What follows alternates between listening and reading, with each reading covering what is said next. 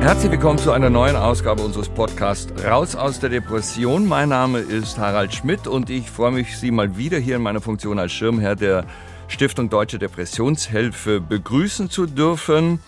Sie kennen das Prozedere. Ich werde mich als erstes mit unserem Gast heute unterhalten und dann kommt die fachliche Beurteilung des Gesprächs und die fachliche Analyse und Hilfestellung, die wie immer von Professor Ulrich Hegel kommt, den ich Ihnen nachher noch genauer vorstelle. Aber ich sage schon mal guten Morgen, Herr Hegel. Guten Morgen, Herr Schmidt. Herr Hegel, wo sitzen Sie heute? In Leipzig mit schönem Blick auf den blauen Himmel draußen.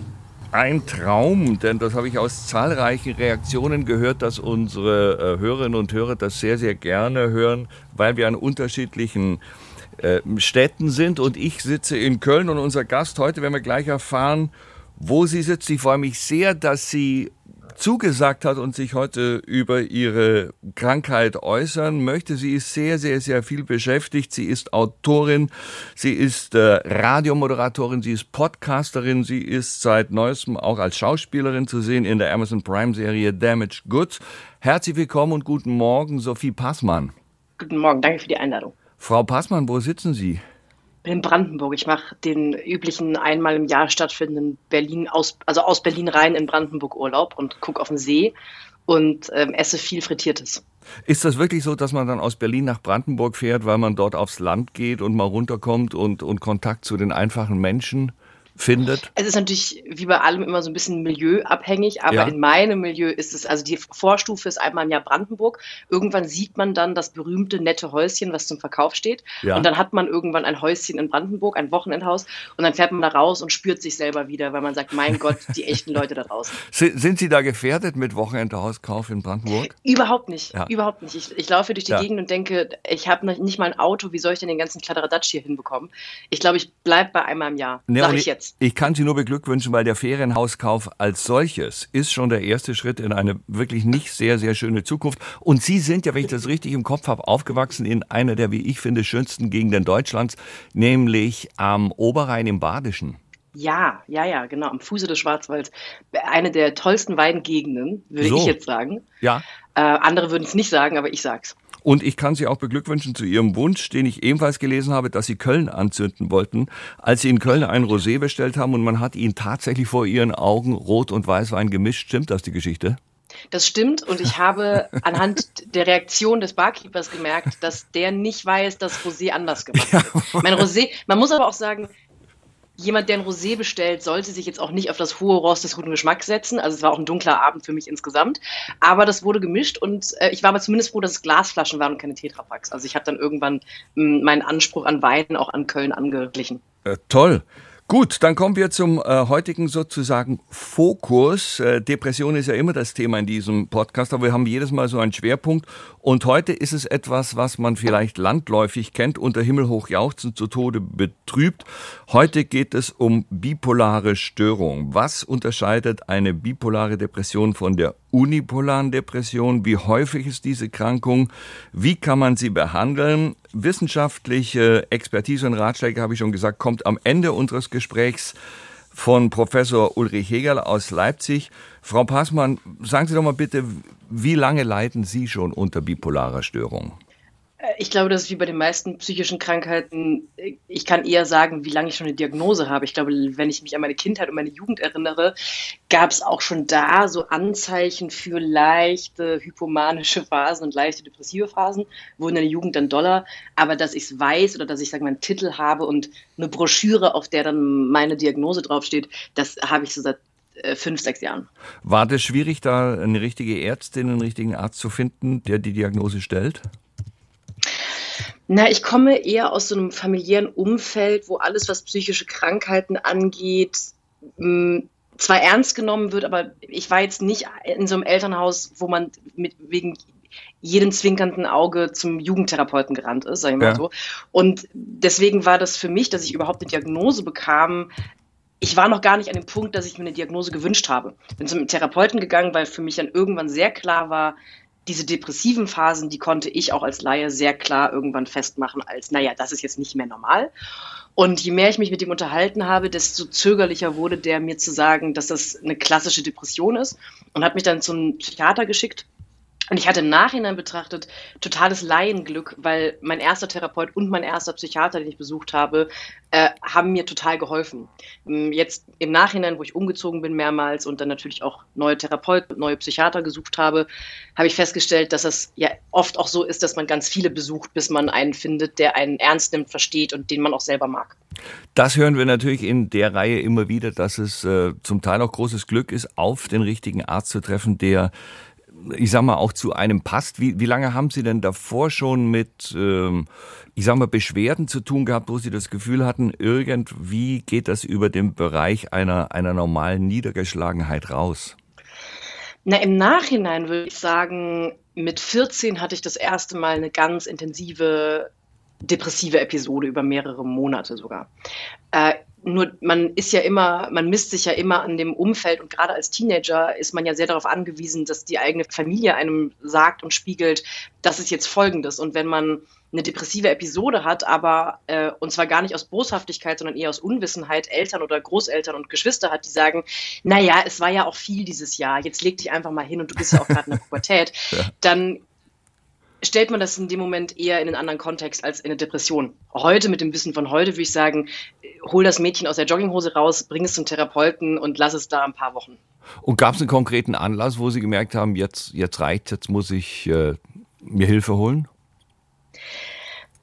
Ich glaube, ich habe meine ganze Jugend also ich hatte mit 14 so eine krasse depressive Episode, dann hat sich das so durch, bis ich 18, 19 war, kamen die immer wieder Wochen und Monateweise. Und ich habe das immer auch mir selber so ein bisschen gebaut als, naja, ich bin halt auf dem Dorf, auf dem ich wohne, nicht glücklich. Ich möchte in die große Stadt, ich möchte studieren. Ich bin ja auch so ein Schlaubi. Also ich habe mir so ein Bild gebaut von, ich habe keine Depressionen, sondern ich bin einfach im falschen Leben. Mhm. Und als ich dann zum Studieren weggezogen bin, hatte ich all die Dinge, von denen ich dachte, dass sie mich glücklich machen. Ich war im Studium, ich hatte anregende Gespräche bei warmen Bieren in Studienkneipen und so. Und ich war immer noch depressiv. Und dann habe ich gemerkt, ach so, das geht gar nicht weg, nur weil ich umziehe. Na, dann muss ich jetzt tatsächlich mal zum Experten. Wo sind Sie denn hingezogen zum Studium? Freiburg im Breisgau. Also das war ja dann so kein so großer Mentalitätswandel, oder? Von nee, der Nähe von ja, Offenburg. In meiner Welt damals, ja. in meiner Welt damals war das natürlich äh, ein Riesending. Und auch im Nachhinein betrachtet glaube ich, dass das auch kein Zufall war, dass ich die nächste Studienstadt, die man mit der Regionalbahn quasi erreichen konnte, ja. ähm, genommen habe. Mm, weil ich auch erst in den letzten Jahren feststelle, wie einschränkend tatsächlich so eine psychische Erkrankung ist, gerade so als Teenager und in der Adoleszenz, weil man, glaube ich, ganz viele Dinge, die andere Teenager um einen rum machen, ähm, Reisen, Backpacken, äh, Abi-Streiche, ähm, ein Gap hier, um irgendwie durch die Gegend zu, äh, zu wandern, dass man die nicht mit der gleichen Leichtigkeit macht, mit der andere das machen. Also für mich war der Gedanke zu studieren zwar aufregend und wichtig, aber ich habe im Hinterkopf immer so eine also ein Teil meines Hirns war, ohne dass ich es gemerkt habe, damit beschäftigt zu denken, oh, und was ist, wenn ich dann vier Monate lang nie aufstehen kann? Und was ist, wenn ich eine Angstattacke bekomme? Und was ist, wenn ich Panik habe? Und, und das habe ich damals gar nicht einordnen können, aber heute weiß ich total, ich war auch sehr damit beschäftigt, meine psychischen Leiden mit in meinen Alltag zu integrieren. Mal eine kurze Frage, die gar nichts mit dem Thema zu tun hat. Wie kommt es das eigentlich, dass Sie so ein absolut perfektes Hochdeutsch reden? Nicht mal der Hauch einer badischen Färbung. Meine Eltern kommen vom Niederrhein und sprechen dementsprechend platt, Kemsch platt. Ja. Und sind dann nach Baden gezogen und haben festgestellt, mit Kemsch platt kommt man hier nicht so weit. Und haben dann sich für Hochdeutsch entschieden als Mittelweg. Und deswegen kann ich weder Kemsch platt noch Badisch richtig. Es reicht aber, um nach einer Flasche Wein in beiden Fällen zu denken, dass ich fließend spreche, ähnlich wie mit Französisch und Italienisch. Wirklich Französisch auch, ja? Also denke ich zumindest ja. dann. Aber das ist ja das Grenznahe natürlich. Ja, das ist ja sozusagen Wolfgang Schäuble County, wo die deutsch-französische Freundschaft ja ganz hoch gehalten wird. Aber beneidenswert. Also dass man so nur am klassischer, Rande. Ja. klassischer deutscher Move wäre jetzt äh, zu sagen, ah, aber Wolfgang Schäuble kommt natürlich 40 Kilometer weit, da so, links, rechts, ja. so. Ja, na klar, das ist was ganz anderes. ja. Das kann man gar nicht vergleichen. Nee, das muss Oberrhein, auch, Mittelrhein, das ist was ganz anderes. Äh, definitiv, weil ja natürlich auch Leute, die nördlich der Mainlinie wohnen, sagen, ihr seid ja alle Schwaben, ja, und das hat wirklich überhaupt nichts miteinander zu tun. Also schon gar nicht vom Dialekt. Äh, das, ich vergesse ja, dass sie auch immer aus der Ecke kommen. Natürlich, ja. Äh, so, das hätten wir ja, jetzt äh, final geklärt. Dann sind Sie zum Arzt gegangen. War ein Arzt oder eine Ärztin? Äh, es war ein, ein Arzt, aber vorher war ein Therapeut. Ja. Also ein Psychologe und dann war ein ähm, Arzt. Und dann haben, äh, war es erstmal eine Therapie oder haben Sie Medikamente bekommen? Mm, bei mir war der äh, gesprächstherapeutische Anteil immer größer, ist er bis heute auch, als der medikamentöse. Es war so, ich bin dahin. Ich habe dann erstmal diese berühmten 8 bis 15 Stunden gemacht, wo man erstmal über Mama und Papa weint und sowas. Ja. Und dann hat sich irgendwann rauskristallisiert, dass mein Therapeut immer, äh, Therapeuten haben ja diese Art, so den Kopf schief zu legen und so unglücklich, aber pädagogisch wertvoll zu gucken. Und der hat das immer öfter gemacht. Und irgendwann brach dann aus ihm raus, dass, dass er überhaupt keine Diagnose stellen kann und muss für diesen Rahmen, aber dass er glaubt, dass ich mal einen Psychiater sehen sollte, weil diese Hochs und Tiefs, die ich beschrieben habe, die passen nicht in eine klassische Depression. Ähm, und dann bin ich eben zu einem Psychiater, den er empfohlen hat. Und der hat relativ schnell nach ein, zwei Tests, also der wollte dann meine Kindheitszeugnisse sehen, der wollte, dass ich ellenlange Tests, äh, irgendwelche Testbögen ausfülle. Der wollte auch, ich glaube, mit irgendjemandem aus der Familie sprechen. Und dann hat er gesagt, wir gucken jetzt nochmal ins Hirn rein, machen Sie mal ein MRT. Also könnte auch sein, dass es ein Tumor ist, sagte er so in einem Halbsatz. Da habe ich gesagt, das ist ja super. Ähm, und dann war es am Ende aber nur Diagnose äh, bipolar. Und Sie waren in der Röhre? Ich war in der Röhre drin. Ja. Und war das eine Therapie, wo Sie dem Therapeuten gegenüber saßen oder lagen Sie auf der Couch? Ich, äh, ich saß. Ich habe noch nie eine Psychoanalyse gemacht. Ich habe noch nie über meine Träume gesprochen. Äh, ich habe auch noch nie, also ich wühle zwar bis heute in meinen Therapien, glaube ich, für eine Verhaltenstherapie relativ tief in mir drin rum, aber ich wollte immer ich glaube, ich bin eher ungeduldig. Ich wollte immer eher innerhalb von drei, vier Sitzungen wissen, dieses konkrete Problem mit diesem konkreten Leidensdruck, ja. wie können wir das denn jetzt minimieren? Ich meine, ich bin, also sonst hätten Sie auch nicht sehen können, dass er den Kopf schief legt, wenn Sie auf der Couch. Äh, es sei denn, Sie wären mit Blick zu ihm. Aber ich bin natürlich kein äh, psychotherapeutischer und psychiatrischer Fachmann, aber drei bis vier Sitzungen sind natürlich nach allem, was ich weiß, kurz. Also wäre sehr, sehr äh, radikal gewesen, wenn man ihn da schon eine endgültige Diagnose hätte stellen können. Nee, ich meine allgemein auf meine therapeutischen Vorlieben bezogen. Wenn ich dann zu meiner jetzigen Therapeutin gehe und sage, ich habe festgestellt, dass ich dieses Muster habe und da leide ich sehr drunter, dann möchte ich lieber innerhalb von drei, vier Stunden mit ihr darüber gesprochen haben, woher das kommt und was ich tun kann, als ähm, über meine Eltern sprechen die ganze Zeit. Das ja. ist aber vielleicht persönliche Vorliebe, vielleicht auch Zufall, weil ich erst an VerhaltenstherapeutInnen angetragen wurde, andersrum. Und äh, müssen Sie jetzt Medikamente nehmen? Nee, ich habe dann, nachdem ich meinen ersten Psychiater getroffen habe, habe ich äh, Medikamente bekommen. Erstmal natürlich sehr schwach eingeschlichen, weil die ja auf eine Art genauso wenig wissen, wie intensiv meine hypomanischen und ähm, depressiven Episoden sind, weil das ist, war für mich was total frustrierendes, wenn man an dem Punkt ist, dass man sich erst an den Gedanken gewöhnt, dass man eine psychische Erkrankung hat dann muss man ja sein ganzes Koordinatensystem, mit dem man sich die letzten Jahre selbst bewertet hat, angleichen. Mhm. Und ich war die Allerschlechteste, die die Frage beantworten konnte, wie sind Sie denn in hypomanischen Phasen? Weil ich bis zu diesem Zeitpunkt überhaupt nicht wusste, dass ich da abseits der Norm bin. Ich dachte halt, naja, manchmal ist man nicht so müde, manchmal ist man müde, manchmal hat man Hunger, manchmal hat man keinen Hunger, Circle of Life. Das heißt, alle im Raum wussten eigentlich nicht, wie schlimm bin ich denn wirklich, weil ich mit dem Glauben durch die Gegend gelaufen bin, das bin halt ich, so bin ich halt manchmal. Ja. Ähm, ich habe also sehr langsam eingeschlichen Medikamente bekommen und habe dann festgestellt, nach zwei bis drei Jahren, dass ich, egal wie hoch und runter wir mit der Dosis gegangen sind, dass ich nicht die Medikamente in meinem Alltag nicht gut integriert bekommen habe. Das war was sehr, sehr Individuelles. Ich habe mich selbst in niedrigen Dosen sehr abgestumpft gefühlt und habe gleichzeitig das Gefühl gehabt, dass die hypomanischen Phasen nicht genug abgedämpft werden, um das Gefühl zu haben, es lohnt sich den Rest der Zeit, sich so abgestumpft zu fühlen. Und wir haben sie natürlich wieder ausschleichen lassen und haben uns andere äh, Therapiewege überlegt. Wie äußert sich denn so eine hypomanische Phase? Also klassisch, glaube ich, Grundpfeiler, jetzt mal völlig unabhängig von mir, äh, wenig Schlaf, wenig Impulskontrolle, eher promisk, ähm, ähm, komisches Verhältnis zu Essen, also kein Appetit oder sehr viel Appetit, äh, impulsives Geld ausgeben, ähm, insgesamt impulsive Entscheidungen, aber eben auch, und ich glaube, das war für mich ein schwieriger Prozess, es gibt schon auch so einen gewissen Zauber, so ein Leuchten an gerade hypomanischen Menschen. Weil manisch ist ja nochmal die viel intensivere Variante. Ich glaube, da denkt man so an American Psycho-Menschen, äh, die dann halt wirklich einen Porsche kaufen und mit 300 über die Autobahn fahren.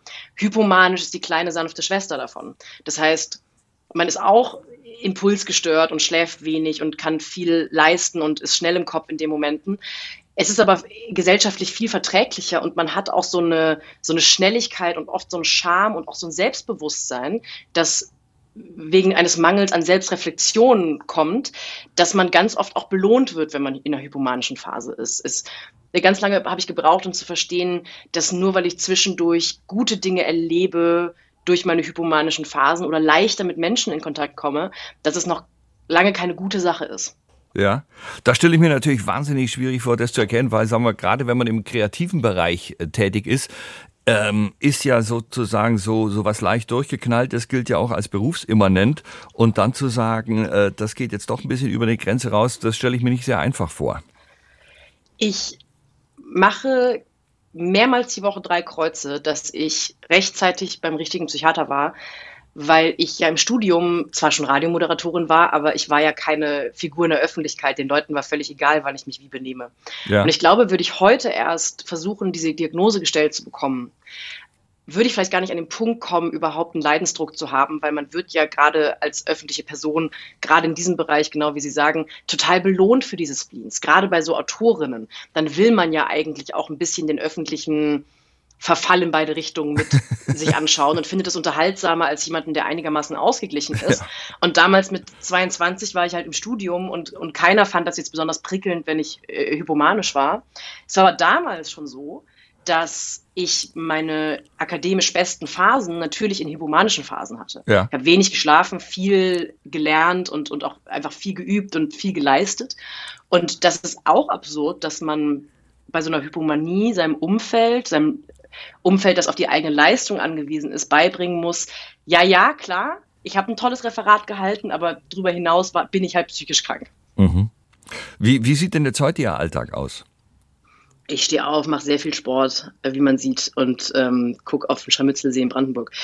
Ich nehme keine Medikamente. Ich, mhm. äh, bei mir persönlich hat sich das rauskristallisiert, dass ich sehr gut damit klarkomme, meine Trigger und meine Muster ständig in Beobachtung zu halten. Das heißt aber auch, ich kann nicht einfach mal drei, vier Monate nicht in Therapie gehen. Also da mhm. muss so eine ständige Kontrolle existieren und auch eine ständige Selbstreflexion und auch, das muss auch mit Selbstdisziplin passieren. Also ich merke, wenn ich in so Stressphasen zwei, drei Monate mich selber ein bisschen außer Acht lasse, ähm, dass ich sehr anfällig werde für, äh, für dieses Pendel und auch anfällig werde für zu viele Leute getroffen, depressive Phase, dann wieder Hypoman. Also ich komme da sehr schnell wieder rein. Ich persönlich komme deutlich besser damit klar als mit Medikamenten, was aber auch damit zu tun hat, dass ich das Glück habe, eine sehr sanfte Form davon zu haben. Und können Sie das erzählen, was zum Beispiel Trigger sind? Mm, ich glaube, der größte Trigger für eine Hypomanie ist die Frankfurter Buchmesse, weil da kommt alles zusammen, was mich auch eine Sache, die noch nie jemand gesagt hat. Viele fahren auch äh, nur also, deswegen dahin, ja. Ja, ähm, äh, ja, um die manische äh, Sophie Passmann zu sehen, wie sie in der Ecke steht und Dennis Yücel voll labert. Mhm, bei so Veranstaltungen kommt alles zusammen, was mich triggert. Wenn ich meine Leistung abrufen darf. Ja. Das ist schon vor der hypomanischen Phase ein großer Selbstwert-Trigger, ein großer Perfektionismus. Du darfst jetzt beweisen, wie toll du bist, weil du leistest etwas Trigger.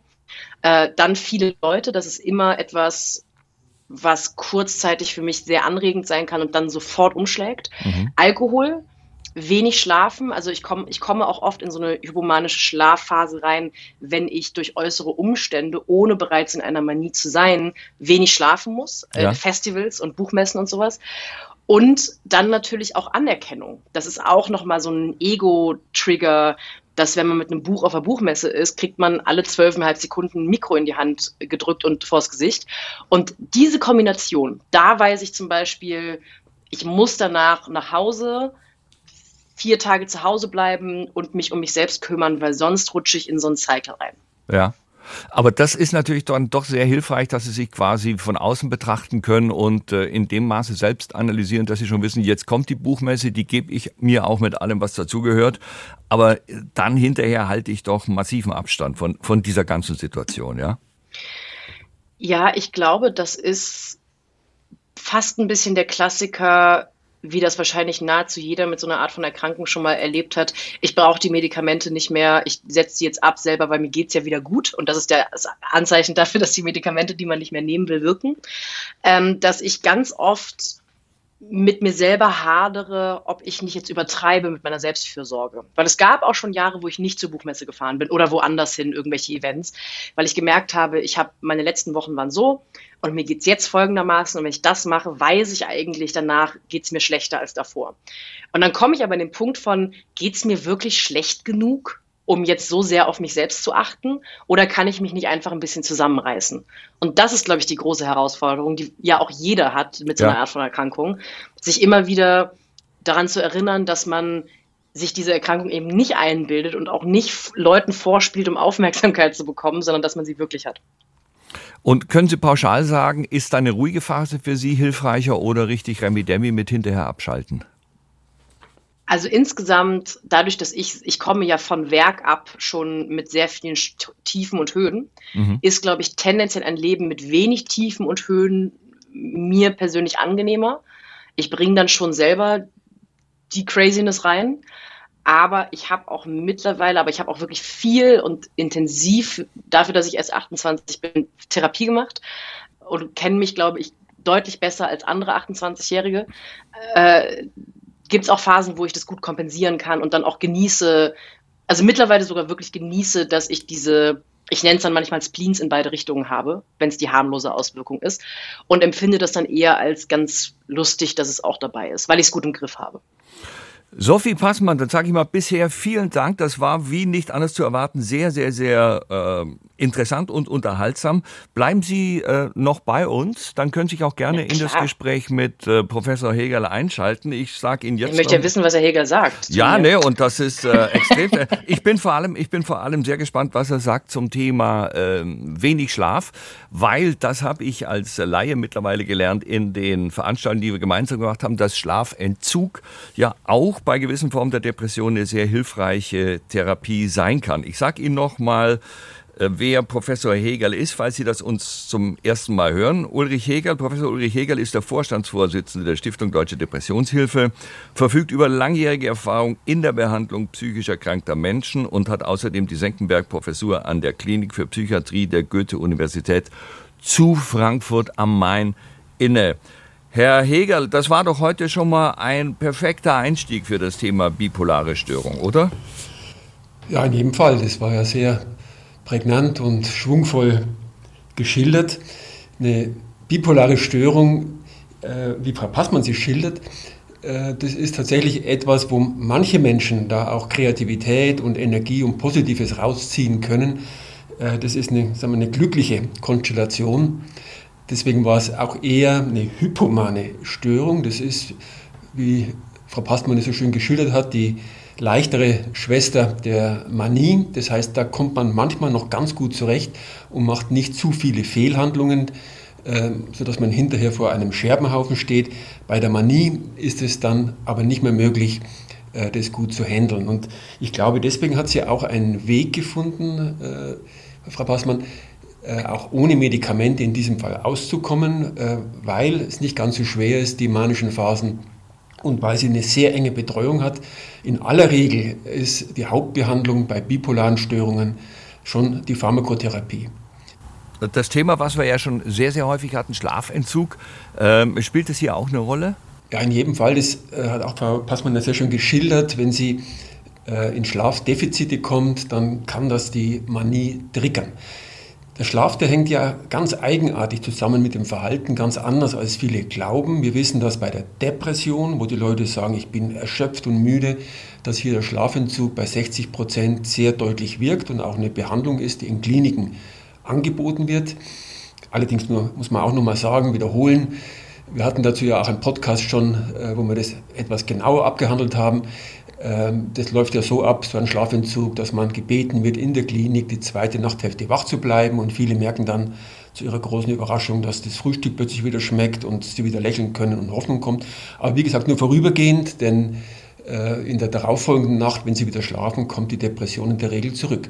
Und diesen Schlafentzug, da wäre man sehr, sehr vorsichtig bei jemand mit einer manisch-depressiven Erkrankung wie Frau Passmann, weil Schlafentzug ist mit der beste Trigger für Manien. Also das ganz gleich warum eigentlich, wenn man eine wenn man eine äh, Flugreise macht über die Zeitzonen hinweg oder wenn man Schichtarbeit hat oder wenn man Ärger hat und kann nachts nicht schlafen oder man macht Party, das ist relativ gleich. Schlafdefizit ist etwas, was einen in Richtung Manie schieben kann.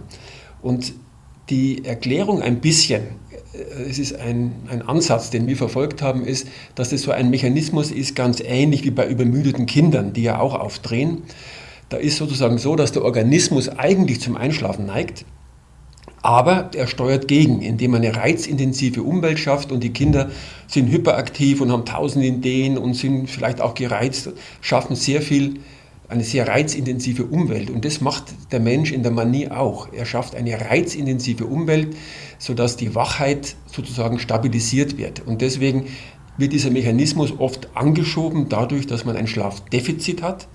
Und dann steuert der Organismus eben gegen, gegen das Einschlafen, indem man eine ja, Hyperaktivität und tausend Aktivitäten und äh, auch alles Neue zieht einen an und die Menschen machen oft auch Reisen, äh, ja, vielfältige Unternehmungen, also alles, was Stimuli von außen bringt. Äh, wie häufig ist denn diese bipolare Depression? Ja, ist nicht so häufig wie die unipolare Depression.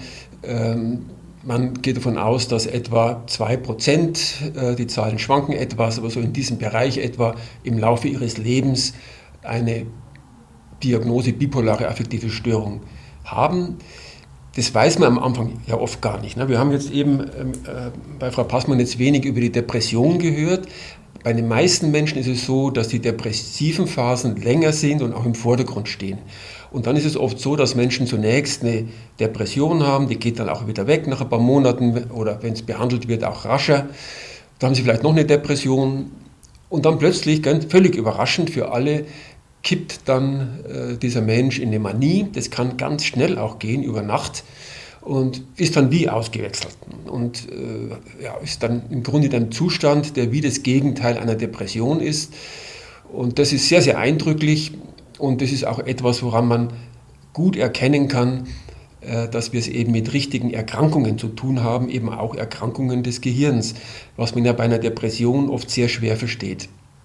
Äh, was kann denn jemand, der von der Krankheit betroffen ist, bipolare Störung selber beitragen zur Genesung und oder wie wird diese Art äh, überhaupt behandelt im klassischen Sinn? Also was man selber tun kann, ist zunächst, wenn man den Verdacht hat, äh, die, die Schwankungen die gehen über das Übliche hinaus, ähm, dass man sich dann einfach professionelle Hilfe holt. Das ist klar, am besten in diesem Fall beim Facharzt, äh, also beim Psychiater. Man sollte sehr auf den Schlaf-Wach-Rhythmus achten, aus den gerade geschilderten Gründen. Äh, darauf achten, dass man möglichst regelmäßig ins Bett geht und auch äh, möglichst zur gleichen Zeit aufsteht. Unser Körper ist ja auch eine Rhythmusmaschine, der spielt sich dann darauf ein und in jedem Fall äh, schauen, dass man keinen Schichtdienst oder irgendwas in dieser Art macht. Darauf achten, das ist sehr, sehr wichtig. Und dann, denke ich, ist es natürlich toll, wie Frau Passmann das hinbekommen hat, ähm, möglicherweise sehr genau lernen, was sind denn Dinge, die für mich gefährlich sind, zum Beispiel, die mich in die Manie schubsen können und hier in engem Kontakt mit äh, den Fachleuten bleiben, äh, sodass hier eben gegengesteuert werden kann, wenn es in die eine oder andere Richtung aus dem Ruder läuft. Äh, da schließt sich eigentlich unmittelbar eine erste Frage einer Hörerin an, nämlich Annegret fragt, wie geht man mit Freunden in der manischen Phase um, wenn diese keine Krankheitseinsicht haben? Ja, in der Manie ist es ganz, ganz schwer. Äh, man sieht, dass dieser Mensch dabei ist, ein ganzes Leben zu ruinieren. Der macht immense Ausgaben, der macht risikoreiches Verhalten, der schmeißt die Ehefrau raus, der schreibt Brief an seinen Vorgesetzten, wo er den beleidigt. Also er richtet einen gigantischen Scherbenhaufen an, mhm. hat aber keine Krankheitseinsicht, sondern im Gegenteil hat das Gefühl, so gut drauf und so schnell denken und so den anderen überlegen, wie ich jetzt bin, ähm, ja, das macht mir keiner nach und das ist eine gute Phase. Das ist natürlich dann sehr, sehr schwer, diese Menschen in eine Behandlung zu bringen. Und das ist oft sehr, sehr bitter, auch für Angehörige. Und da hilft einfach nur immer wieder das zu versuchen, Termine vereinbaren, in den Betroffenen hinbegleiten. Manche Betroffene, die schon mal eine Manie hatten, haben im Hinterkopf immer noch irgendwie das Verständnis, so ganz richtig ist es jetzt auch nicht, was ich hier alles mache, aber oft wird es einfach von dem ganzen Schwung und der Begeisterung der Manie dann überspielt, äh, sodass das tatsächlich ein Riesenproblem ist. Auch die Ärzte stehen da oft hilflos davor, äh, denn wir haben ja im Prinzip auch das Recht, ähm, uns auch krank zu machen und auch Behandlungen abzulehnen. Mhm. Und dann hat man manchmal gar keine Möglichkeit, äh, dem Menschen zu helfen. Drei äh, Frauen fragen, Ella, Nicole und Mini. Ich gehe davon aus, dass Mini auch äh, eine Frau ist. Ist bipolare Störung heilbar? ist behandelbar. Ähm, heilbar ist auch die Depression im strengen Sinne nicht. Auch Karies ist ja nicht heilbar und der Diabetes auch nicht. Aber man kann sie sehr gut behandeln und das ist das Wichtige. Die Behandlung bei der bipolaren Störung ist relativ äh, kompliziert. Die Medikamente sind natürlich sehr unterschiedlich, ob es jetzt darum geht, eine Depression äh, zu behandeln, wenn man in der, dieser Phase steckt. Die ist wieder anders, wenn man äh, die Manie behandelt. Äh, da kommen eben auch dann zum Teil dämpfende Medikamente zum Einsatz, wie das Frau Passmann geschildert hat, und die ja, manchmal auch nicht vertragen werden. Äh, und dann ist noch eine ganz andere Frage, wie kann man denn Rückfälle verhindern? Da spielt zum Beispiel Lithium eine wichtige Rolle in den Leitlinien. Das ist ja ein wichtiges Medikament, mit dem man die Rückfallrisiken reduzieren kann. Ähm, äh, Sarah fragt, ist das vererbbar? Ja, auch bei der Depression spielt ja die Veranlagung, auch die vererbte Veranlagung eine wichtige Rolle und der Einfluss äh, der Vererbung ist noch deutlich größer bei der manisch-depressiven Erkrankung. Wenn man hier zum Beispiel erkrankte Eltern hat, hat man selber ein siebenfach erhöhtes Risiko. Bei eineigen Zwillingen, die also die gleichen Gene haben, ist es so, dass 50, 60 Prozent der Fälle dann beide erkrankt sind. Das heißt allerdings eben auch, dass die Gene nicht alle sind, denn 40 Prozent erkranken eben nicht. Das heißt, die Umweltfaktoren spielen natürlich mit rein. Ähm, das ist auch bei der Depression so. Wir hören jetzt den, da warten eigentlich viele Hörerinnen und Hörer drauf, schon den traditionellen äh, Kranken- oder Notarztwagen im Hintergrund bei Ihnen, Herr Professor Hegel. Ja, Herr, Herr Sind Sie denn, sitzen Sie in der Klinik im Büro? Oder, äh? Nein, wir, Nein. wir haben ja Büroräume, wenn Sie äh, Leipzig kennen, gegenüber ja. dem runden Eck. Äh, wir, wir sagen ja immer, das ist Street Credibility, wenn hier die Sirenen heulen, aber das ist auch ein bisschen fake, muss ich ehrlicherweise sagen, denn es ist die Feuerwehr und nicht der Krankenwagen, der normalerweise hier äh, den Lärm macht, aber ja. eben was, glaube ich, tatsächlich ein, ein Krankenwagen aus der Ferne. Ja, aber können Sie denn als, äh, als äh, immerhin ähm, Professor äh, den Krankenwagen Blaulicht und Martinshorn von der Feuerwehr unterscheiden? Nein, kann ich nicht, aber ich kann das sehen, äh, wenn die roten Wägen äh, rausfahren hier. und ich habe auch gehofft, dass das die Zuhörer nicht können. Darum haben wir ja äh, gesagt, dass das Street Credibility ist, obwohl ja. es ja nicht ganz wahr ist. Ne? Ja, nee, aber das ist toll. Frau Passmann, äh, haben Sie doch eine direkte Frage an Herrn Professor Hegel oder äh, wollen Sie was dazu sagen zu dem, was Sie jetzt gehört haben? Ich, äh, ich habe zugehört und habe die ganze Zeit gedacht, äh, hoffentlich habe ich jetzt nicht den falschen Eindruck erweckt von meinem Bipolar-Sein, weil das habe ich vielleicht vergessen vorauszuschicken. Ich habe natürlich tatsächlich wahnsinniges Glück und ich habe auch einfach insgesamt eine sehr, sehr sanfte Ausformung. Also wenn ich solche Sachen sage wie Medikamente brauche ich nicht, Therapie hilft mir gut, dann ist das ähm, meinem persönlichen Glück, was diese Erkrankung angeht, geschuldet und nicht äh, dem Krankheitsbild an sich. Ja, aber ich glaube, das hat... Ein kleiner pädagogischer Einwurf an der Stelle. Ja, aber das hat sich schon deutlich vermittelt. Ich darf ja auch sagen, Herr Professor Hegel, dass Sie bei der, bei der Schilderung, die Sie gerade gegeben haben, hält sich allen anderen für überlegen, hält sich für wahnsinnig eloquent, wirft die Frau das bin raus, ich schon auch. schreibt Briefe an. Da bin auch ich ins Grübeln gekommen natürlich. Und äh, ja, das zeigt ja natürlich, wie wichtig es ist, dann sich selbst gegenüber auch ehrlich zu sein und sagen, es geht jetzt über den äh, Rahmen des normalen Kleinkünstlerwahnsinns raus, ja. Also ich, ich würde mal als Klischee sagen, Leute, die äh, in, in Berufen, die im weitesten Sinne als kreativ geltend tätig sind, äh, müssen da vielleicht nochmal genauer einen zweiten Blick drauf werfen. Oder sehe ich das falsch? Das fragen Sie mich möglicherweise. Ja, ne? ja, ja. ja, ähm, da, da, stimme ich Ihnen zu, Herr Schmidt. Ne? Ich, ich möchte aber noch was anderes sagen, denn wir haben ja immer ganz tolle ähm, Gäste, äh, ja. Frau Passmann wieder, äh, die eigentlich erfolgreich sind und äh, ja, als ob die Erkrankungen, über die wir reden, sozusagen die Erkrankungen der Schönen und Reichen sind. Und da müssen wir, glaube ich, immer wieder mal äh, darauf hinweisen, die Erkrankungen treffen natürlich jeden. Und wir sind immer sehr, sehr dankbar, dass wir eben Gäste haben mit der großen Reichweite, weil nur mit Gästen wie Frau Passmann und äh, anderen unserer Gäste können wir eben sehr, sehr viele Menschen erreichen. Und deswegen nochmal vielen, vielen Dank, Frau Passmann, dass Sie da uns unterstützen. Denn es geht ja darum, die Botschaft möglichst breit zu streuen. Ähm, aber wie gesagt, es trifft auch viele Menschen, die jetzt äh, in einer anderen, vielleicht auch viel schwierigeren Lebenssituation sind. Sehr gerne. Mir hat mein Psychiater damals bei der Diagnose übrigens gesagt, wären Sie Buchhalterin, würde ich das jetzt nicht als Diagnose aufschreiben. Also er hat tatsächlich diese Unterscheidung zwischen kreativ durchgeknallt äh, äh, gemacht und ähm, sagte, das gehört vielleicht auch ein bisschen dazu und bedingt sich gegenseitig. Und ich habe aber auch mit diesem Job, habe ich das Gefühl, immer wieder Glück gehabt, um meine Erkrankung rumarbeiten zu können. Das ist ja auch das, was Sie andeuten mit dem äh, mit den Privilegien, die man dann vielleicht auch hat, zum einen selbstständig, zum anderen in der Öffentlichkeit, dass ich manchmal auch einfach entscheiden kann, diese Dinge tun mir gesundheitlich gerade nicht gut, deswegen mache ich sie nicht. Das hätte ich natürlich als festangestellte Buchhalterin tatsächlich ganz, ganz selten. Mhm. Ja. Ja, Herr Professor Hegel, dann würde ich die Blitzendiagnose stellen, dass wir heute wieder einen sehr, sehr informativen und äh, interessanten Podcast hatten und damit aber am Ende der heutigen Ausgabe sind. Oder habe ich Fundamentales vergessen, verwechselt, vernuschelt oder zugekleistert? Wir haben ich stimme Ihnen wieder zu. Ich glaube, das war eine sehr schöne, spannende, runde Sache wieder. Ja, ich sage ganz herzlichen Dank an Sophie Passmann.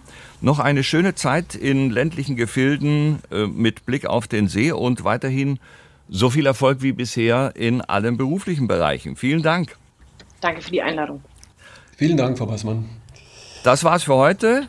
Dankeschön, Professor Hegel.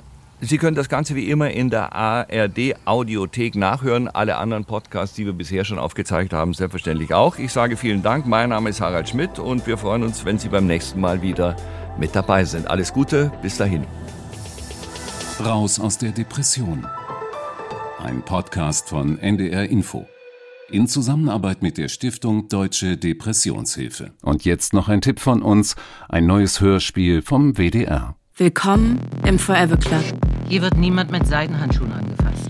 Hast du das verstanden? Irgendwann triffst du eine Entscheidung darüber, wer du bist. Was du vom Leben willst. Was ist deine Geschichte? Mika. Ehrenamtliche Schulabbrecherin.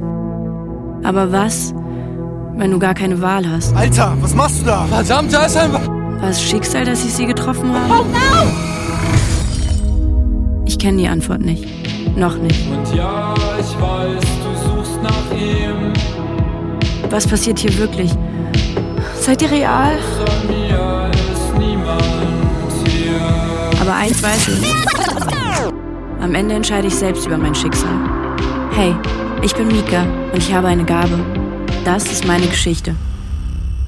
Forever Club. Auf YouTube und überall, wo es Podcasts gibt.